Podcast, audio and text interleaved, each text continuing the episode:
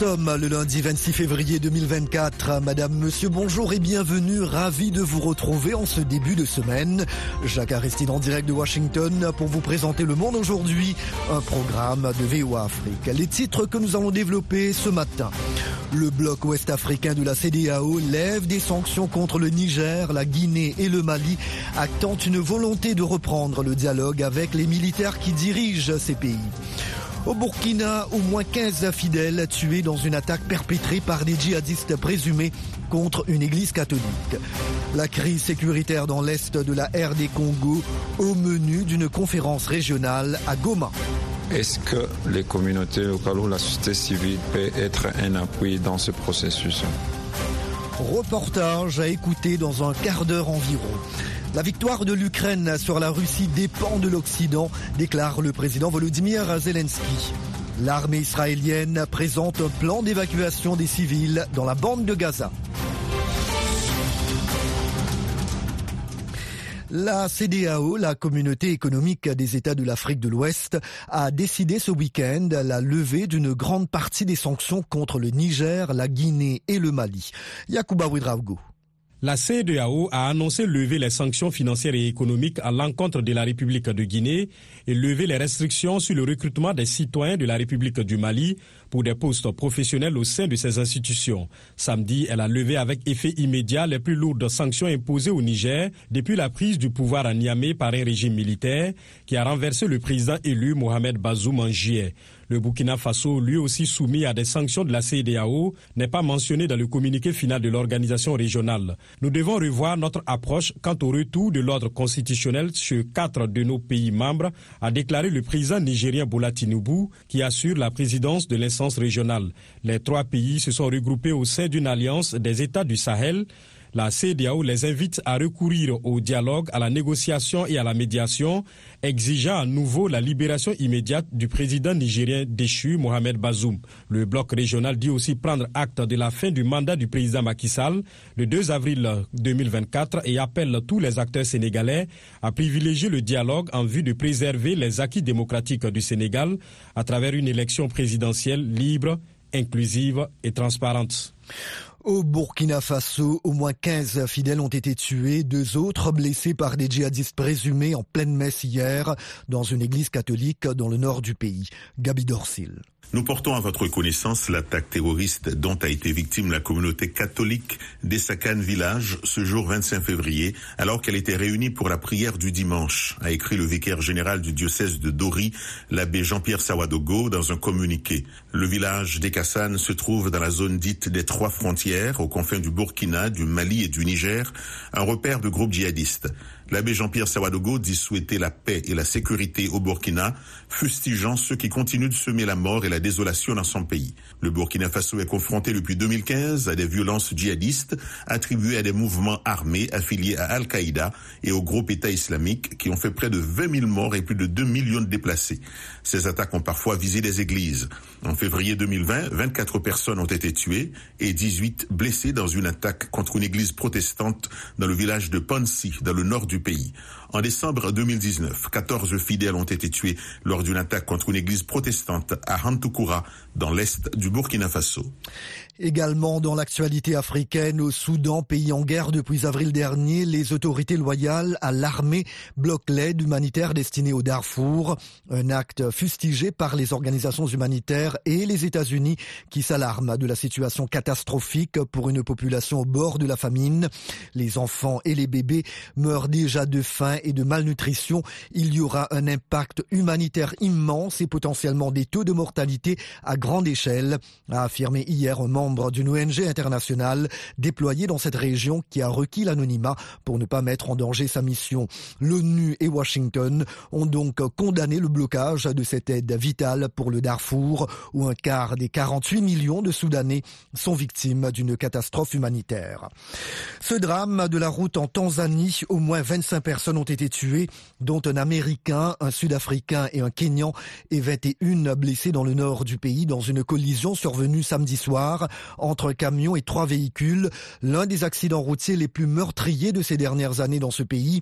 Un communiqué émis par le bureau de la chef de l'État, Samia Suluhu Hassan, indique que l'accident a eu lieu après que le chauffeur du camion a perdu le contrôle de son véhicule sur la route reliant Arusha et Namanga.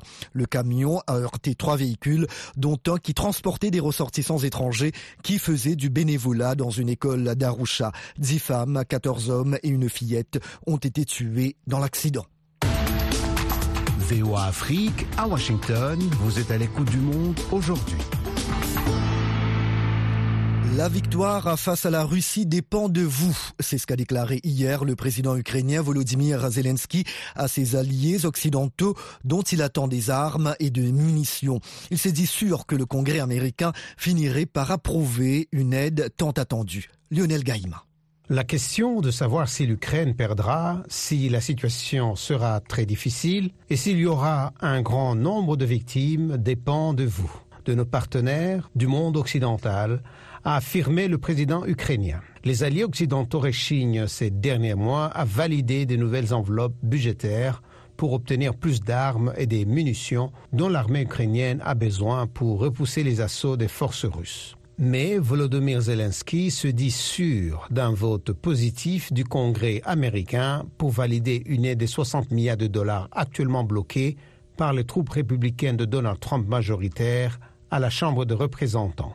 La moitié des armes occidentales promises à Kiev sont livrées avec du retard, selon le ministre ukrainien de la Défense, Rusten Umerov. À cause de ces retards, nous perdons des gens, nous perdons des territoires, a ajouté le ministre. Le président Zelensky a déclaré que 31 000 soldats ukrainiens sont morts dans cette guerre. Revenant sur la contre-offensive ukrainienne dès l'été dernier, M. Zelensky a assuré que Moscou en avait obtenu les plans. La grande contre-offensive ukrainienne de l'été 2023 s'est heurtée à des puissantes lignes de défense russes qui ont épuisé les ressources de l'armée ukrainienne sans permettre de libérer les régions occupées.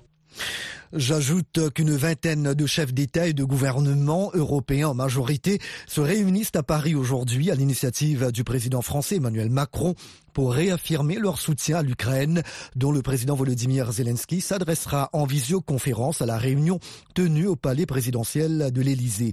Pratiquement tous les dirigeants européens, dont le chancelier allemand Olaf Scholz et le président polonais Andrzej Duda et les premiers ministres d'une quinzaine de pays de l'UE y seront présents. L'armée d'Israël a présenté au cabinet de guerre de Benjamin Netanyahou un plan d'évacuation des civils des zones de combat dans la bande de Gaza, a indiqué hier le bureau du chef du gouvernement israélien, Dilidikou.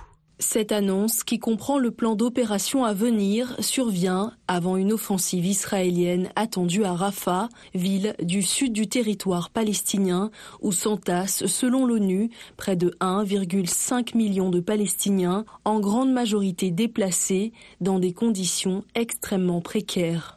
Malgré de multiples mises en garde internationales, y compris celles des États-Unis, le Premier ministre israélien veut lancer une opération terrestre contre la ville, adossée à la frontière fermée de l'Égypte et qu'il présente comme le dernier bastion du Hamas. Une offensive ne serait que retardée si une trêve en cours de négociation est conclue, a déclaré Benjamin Netanyahou sur la chaîne américaine CBS hier. En lançant cette opération, Israël sera à quelques semaines d'une victoire totale sur le Hamas, a-t-il affirmé. Alors que des pourparlers en vue d'une trêve ont repris au Qatar, de nouveaux bombardements ont visé Rafah hier et les combats font rage dans la ville en ruine de Khan Younes. Un militaire américain s'est grièvement blessé en tentant de s'immoler par le feu devant l'ambassade d'Israël à Washington hier après-midi. Des médias locaux rapportent qu'il protestait contre la guerre à Gaza. L'homme a été transporté à l'hôpital avec des blessures graves, mettant sa vie en danger, d'après les autorités de la capitale. Un porte-parole de l'armée de l'air a confirmé qu'il en était un membre actif, sans dire davantage. Le Zolaire, un médicament déjà connu et utilisé pour le traitement de l'asthme, est efficace pour prévenir des réactions allergiques liées à plusieurs aliments, révèle une étude publiée hier. La FDA, l'agence américaine du médicament, vient d'autoriser le traitement pour cet usage spécifique et pour les adultes et les enfants de plus d'un an. L'étude a porté sur des produits alimentaires comme les cacahuètes, les noix, les œufs, le lait et le blé, indique le New England Journal of Medicine. Si ces résultats sont encourageants, ils ne doivent pas laisser penser que les bénéficiaires pourraient reprendre la consommation des allergènes, insiste la FDA, le but étant uniquement de réduire la réaction en cas d'ingestion accidentelle. Et des milliers de Brésiliens sont descendus dans les rues de Sao Paulo hier en soutien à l'ancien président d'extrême droite, Jair Bolsonaro, qui a critiqué son inéligibilité. Et voilà donc pour le journal. Sans plus tarder, quelques nouvelles économiques, la Minute Éco avec Nani Talani. Le Burkina Faso obtient un soutien de la BAD pour son projet de l'autosuffisance alimentaire. Le PURPA BF a pour objectif de contribuer à l'augmentation des productions de maïs, de riz, de soja, de niébé, de sorgho et de blé afin de renforcer la sécurité alimentaire des Burkinabés. La BAD accordera une contribution financière de 38,4 millions d'euros, soit 99% de son coût global, et le reste sera un prêt. L'économie de l'île Maurice a bien rebondi après la pandémie, dépassant les niveaux d'avant la pandémie, indique le FMI, assurant que les réserves de change de Maurice s'élevaient à 7,3 milliards de dollars fin 2023. Pour terminer, le Caire recevra des Émirats arabes unis 35 milliards de dollars en investissement direct dans le cadre du plan national de développement urbain Égypte 2052. Ces fonds serviront à développer sa côte nord et en faire une destination touristique mondiale, selon le Premier ministre égyptien Mustafa Madbouli. L'Égypte est en difficulté pour rembourser sa dette extérieure qui s'élève à près de 165 milliards de dollars. Et maintenant, pour un résumé de l'actualité sportive, nous retrouvons ce lundi matin Élisée Ompatine. Bonjour Élisée. Bonjour Jacques et bonjour à tous. Du cyclisme pour commencer, Joseph Blackmore remporte l'édition 2024 du Tour du Rwanda. Oui, le jeune Britannique s'est imposé en solitaire hier dimanche lors de la huitième et dernière étape courue dans les rues de Kigali. Joseph Blackmore a donc conclu en beauté le Tour du Rwanda en remportant l'ultime étape très attendue car elle empruntait le circuit des championnats du monde de 2025. Leader depuis la sixième étape, il s'est également ajugé le classement final de l'épreuve. Basketball ont joué les qualifications pour le prochain Afro-Basket 2025. Et la Tunisie a réalisé le sans faute dans la poule E. Trois victoires en trois matchs, la dernière 82-73 devant l'Angola. Pareil pour la Côte d'Ivoire qui a battu l'Égypte de 3 points, 79-76 pour finir en tête du groupe D. Et puis, le Cap Vert victorieux du Nigeria 78-62 passe en tête du groupe B devant la Libye qui a largement dominé l'Ouganda soit 11-59. À noter que les groupes A et C disputeront leur première fenêtre qualificative du 18 au 26 novembre prochain. Football à présent, moins de deux semaines après la fin de la Cannes, retour ce week-end des interclubs de la CAF. Oui, avec la cinquième journée des matchs de poule et six clubs ont validé leur qualification pour les quarts de finale. Le tenant du titre, l'USM Alger, malgré sa défaite de 1 sur la pelouse des Libyens de Benghazi. Le second club libyen, Abu Salem et le Samalek du Quai sont les qualifiés du groupe B et dans la poule D, la renaissance de Berkane et le stade malien qui a assuré l'essentiel 1-0 à domicile à la 90e minute face au Diable Noir du Congo. En revanche, tout reste encore ouvert dans la poule C où les Ghanéens de Dream comptent 12 points, 3 de plus que les Tunisiens du club africain et les Nigérians de Rivers United. En Ligue des Champions, le TP Mazembe verra bien les quarts de finale. Les Corbeaux, vainqueurs 3-0 des Égyptiens de Pyramide, sont qualifiés pour la suite de la compétition, tout comme le Mamelody Sundance victorieux 2-0 sur la pelouse des Mauritaniens de Nouadhibou. Le tenant du titre, Alali Duquet, a su aussi sa qualification en allant battre 1-0 les Ghanéens de Mediama. La sixième et dernière journée est prévue en fin de cette semaine. Et chez les dames, début aujourd'hui du troisième tour, retour des qualifications pour les Jeux Olympiques de Paris.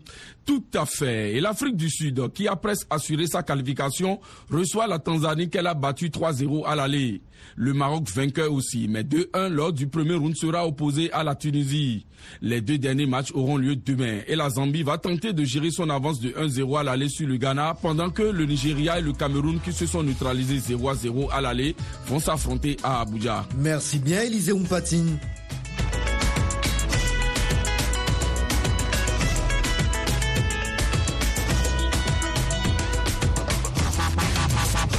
Le Monde aujourd'hui, VOA Afrique.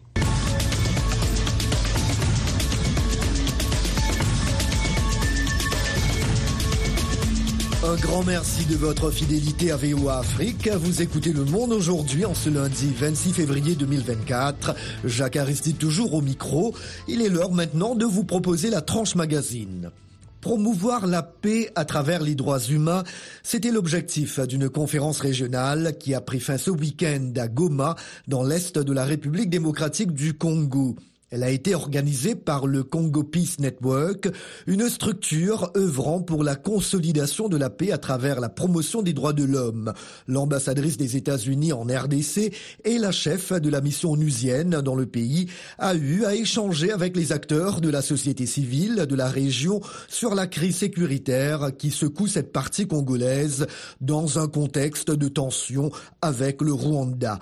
Reportage de Zanem Netizaidi, notre correspondant sur place. Vendredi et samedi dernier, Congo Peace Network, dont Gislain Kisenge est le coordonnateur national, a réuni à Goma les acteurs et structures de la société civile de la région des Grands Lacs pour discuter de la crise sécuritaire dans la partie est de la République démocratique du Congo et dans la région. Nous sommes en train d'échanger sur euh, tous les aspects et toutes les parties prenantes euh, dans ce processus, envie d'établir des responsabilités et voir euh, comment est-ce que les communautés locales ou la société civile peut être un appui dans ce processus. Des consolidations de la paix dans la région, tout en mettant en marche aussi les victimes liées au conflit dans cette démarche. Ces conflits qui, selon certains, pourraient embraser toute la région, nécessitent une attention particulière et soutenue, estime Donald Dea, secrétaire général de l'Union panafricaine des juristes venu de la Tanzanie. Les tensions dans l'est de la RDC répandent déjà des conséquences conséquences néfastes dans la région. Elles occasionnent déjà la famine et la pauvreté, que ce soit en RDC, au Rwanda, au Burundi ou en Tanzanie. Ces défenseurs des droits humains, les Tanzaniens Donald Dea, dit saluer l'initiative de cette conférence qui prône l'association des victimes des conflits dans tous les processus de leur résolution. Très souvent, ce sont les acteurs politiques qui discutent entre eux sans impliquer les populations. Il faut qu'ils nous expliquent chaque étape de leur dialogue et qu'ils nous permettent de participer en plaçant les civils au centre de tout dialogue, surtout les jeunes et les femmes. Seuls les acteurs politiques ne peuvent pas amener la paix, tout comme les militaires à eux seuls ne peuvent pas trouver des solutions à cette crise. L'ambassadrice des États-Unis a également participé à cette conférence aux côtés de la représentante du secrétaire général des Nations Unies en RDC. C'était l'occasion pour Placide Ndilamba, acteur de la société civile du Nord Kivu, de s'adresser la diplomatie américaine. Il était question de discuter effectivement avec les États-Unis pour dire quels sont les mécanismes que vous mettez en place aussi pour que cette crise ne perdure pas. Le représentant du Rwanda et du Burundi n'ont pas pu effectuer leur déplacement à Goma pour prendre part aux assises. L'on a cependant noté la représentation de la Tanzanie, la Zambie et la République centrafricaine. Zanem Netizaidi à Goma pour VOA Afrique. Retrouvez-nous sur VOA Afrique 24 h sur 24 à Goma en RDC sur 96.2 FM. Au Tchad, le Conseil national de transition a voté ce week-end le code électoral en vue des élections générales devant aboutir au retour à l'ordre constitutionnel après plus de trois ans de transition. Une loi qui suscite des réactions mitigées dans le milieu politique, nous rapporte de Djamena André Kodmadjingar, correspondant de VOA Afrique. Deux innovations majeures sont contenues dans ce code électoral. D'abord, l'âge minimum pour être candidat à la présidentielle passe de 40 à 35 ans. Ensuite, les candidatures indépendantes sont désormais autorisées. Pour Clément Nokoda Baïfouta, conseiller national et membre de la société civile, les innovations sont une avancée significative. Pendant le Denis ou alors au temps du maréchal, le deuxième forum, où on avait discuté entre 40 ans et 35 ans, c'était très houleux. Maintenant, si on revient à de bons sentiments, c'est pour permettre, n'est-ce pas, à tout Tchadien de se permettre, n'est-ce pas, cette responsabilité d'aller au vote. Donc, je pense qu'on est en train de nous inscrire à une bonne école de démocratie. Encourager les candidatures indépendantes au poste électif au Tchad n'est que justice pour permettre à tout citoyen de jouir de tous ses droits, estime Ducombé François, conseiller national et président du parti Union Sacrée pour la République. Il y a des gens qui ne font pas confiance aux partis politiques, qui veulent être des candidats indépendants. Tant mieux. En ce qui concerne la présidentielle, si vous n'êtes pas investi par un parti politique, vous pouvez récolter le parrainage. Donc il faut 1000 signatures des électeurs par province, ce qui va faire 23 000 signatures pour pouvoir euh, candidater. Donc moi je crois que là aussi, on résout un problème de frustration de certains compatriotes. Donc c'est une avancée en fait pour notre démocratie et ça c'est un pas à saluer. En revanche, pour Brice Baïmon lui aussi conseiller national et président du mouvement des patriotes tchadiens pour la République, l'adoption du code électoral est un recul pour la démocratie. Il était dit que le président de la République est élu pour un mandat de 5 ans, renouvelable une seule fois. C'était point. Maintenant, on a disséqué cela. On va penser que c'est superficiel, mais ça portait atteinte de manière profonde à la démocratie dans notre pays. Mohamed Liman, ministre en charge de l'administration du territoire, balaie d'un revers de la main ses inquiétudes. Les modifications apportées à certaines dispositions ne sont pas fondamentalement de nature à les dénaturer ou à les détourner de leurs objectifs. L'esprit de consensus et de concertation avec le cadre de concertation des partis politiques notamment a été maintenu et les conclusions jugées pertinentes ont été intégrées dans la mouture adoptée par le Conseil des ministres. Maître Théophile Bongoro, président du parti Rassemblement pour l'équité au Tchad, se dit pessimiste quant à l'organisation de toutes ces élections dans le délai. Je peux prendre sur moi le risque de dire que l'occupant actuel de la maison commune, qui est la présidence, a à cœur sa présidence. Si ça se passe comme dans sa tête, il pense là, les autres élections peuvent m'attendre 2025, vous verrez. Parce qu'un, on n'a pas le moyen. Et deux, la communauté internationale, au regard de ce qu'on nous reproche, tend à pouvoir ouvrir la JBCR pour mettre quelque chose sur la table. Une élection, c'est un investissement lourd. Et sans argent, on ne peut pas organiser une élection incontestable. Ce code réunit bel et bien les conditions d'organisation des élections libres, transparentes, ouvertes et démocratiques, a déclaré au micro de VOA Afrique le ministre en charge de l'administration du territoire, Mohamed Liman. Car, dit-il, cette loi contribuera à résorber la crise de confiance entre les acteurs politiques à l'origine de la désaffection des urnes des citoyens. André Kordouma pour VOA Afrique, N'Djamena. Votre rendez-vous quotidien 24 h sur 24 sur VOA Afrique, N'Djamena au Tchad sur 93.1 FM. Au Gabon, alerte à la pollution fiante de poules. C'est une dénonciation des populations d'un village situé à 30 km de Libreville. Une société avicole est tenue pour responsable d'un déversement régulier des résidus de son usine dans les principaux cours d'eau d'Nkoltang. Accusation que rejette la compagnie montrée du doigt. Le reportage de notre correspondant à Libreville, Ismaël Obiangzé. Le débit de la petite rivière d'un coltan rail à 10 minutes de Libreville est presque absorbé en amont par un amas de polluants. D'après les communautés locales, point de doute, il s'agit des fientes de poules provenant d'une usine meunière et avicole située juste quelques mètres à côté. Billy Obam, un des nombreux témoins de cette pollution, raconte. Mon nom se retrouve derrière la barrière de l'ASMAG, là où l'ASMAG déverse celle des caca des poules. À vos yeux, vous voyez comment ça se passe? Les caca des poules qui descendent par là, par ce canal, qui descend jusqu'à la rivière qui se trouve en bas. La rivière vraiment change complètement de couleur parce à cause de quoi? L'eau des caca des poules. Bon, les caca des poules descendent jusqu'à la rivière. C'est stagné là-bas. Et lorsqu'il pleut, comme c'est le cas en ce moment, le compost à ciel ouvert créé par la SMAG dégouline dans le cours d'eau du village. Benoît était notable de la plaine Ayébé. Il y a même une maison là que je vais vous montrer tout à l'heure. Cette maison-là, sinon, avec cette fiente-là, ils ne sont pas laises.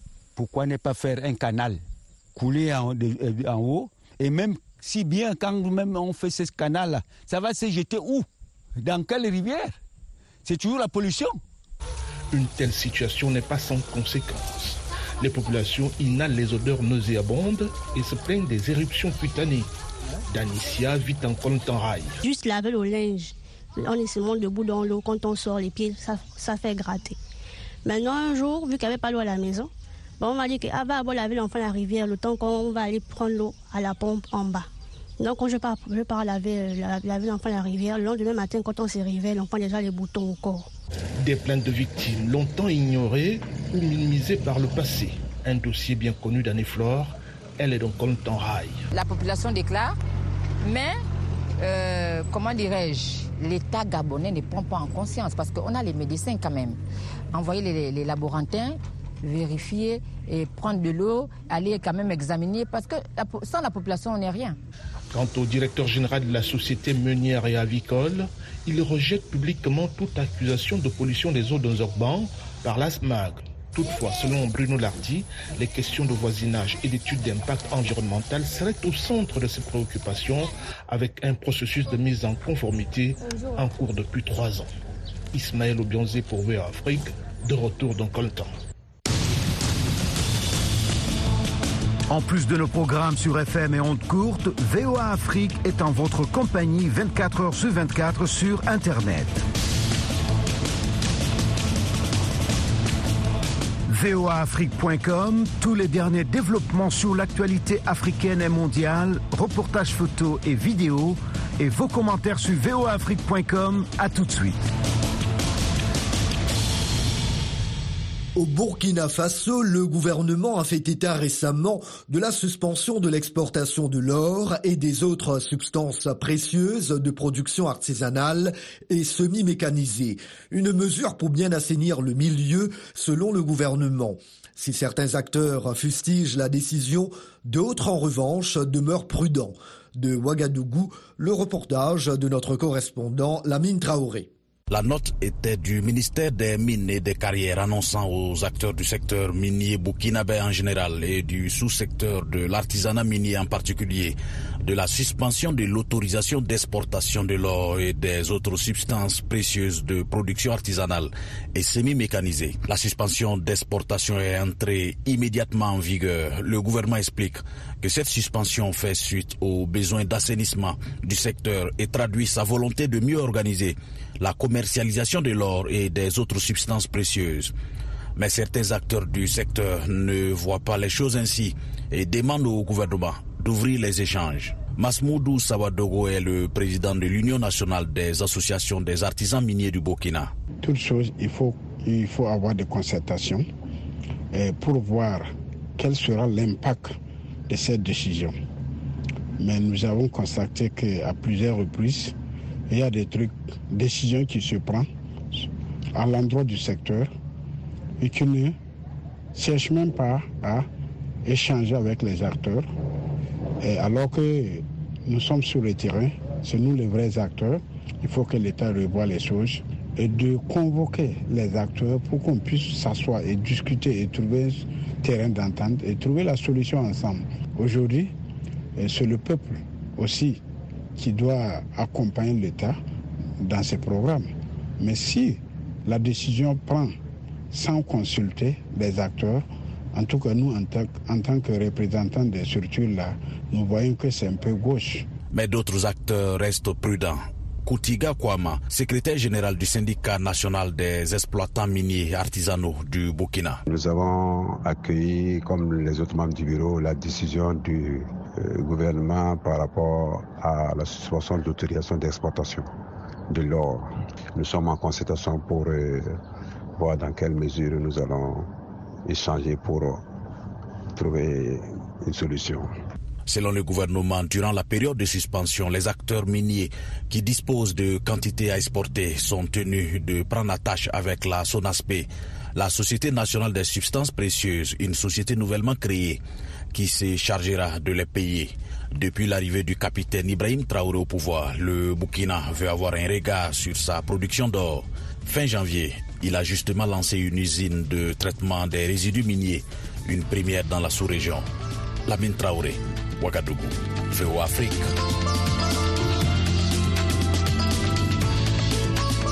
Et voilà, le monde aujourd'hui, édition matinale du lundi 26 février 2024, prend fin ici. La mise en onde a été assurée par Lionel Gaïma. Chers amis fidèles de la VOA, je vous remercie de nous avoir accueillis chez vous ce matin. Jacques Aristide depuis la capitale américaine. Toute l'équipe se joint à moi pour vous souhaiter une très belle journée et une excellente semaine. S'il vous plaît, prenez bien soin de vous et des autres aussi. À très bientôt. Au revoir.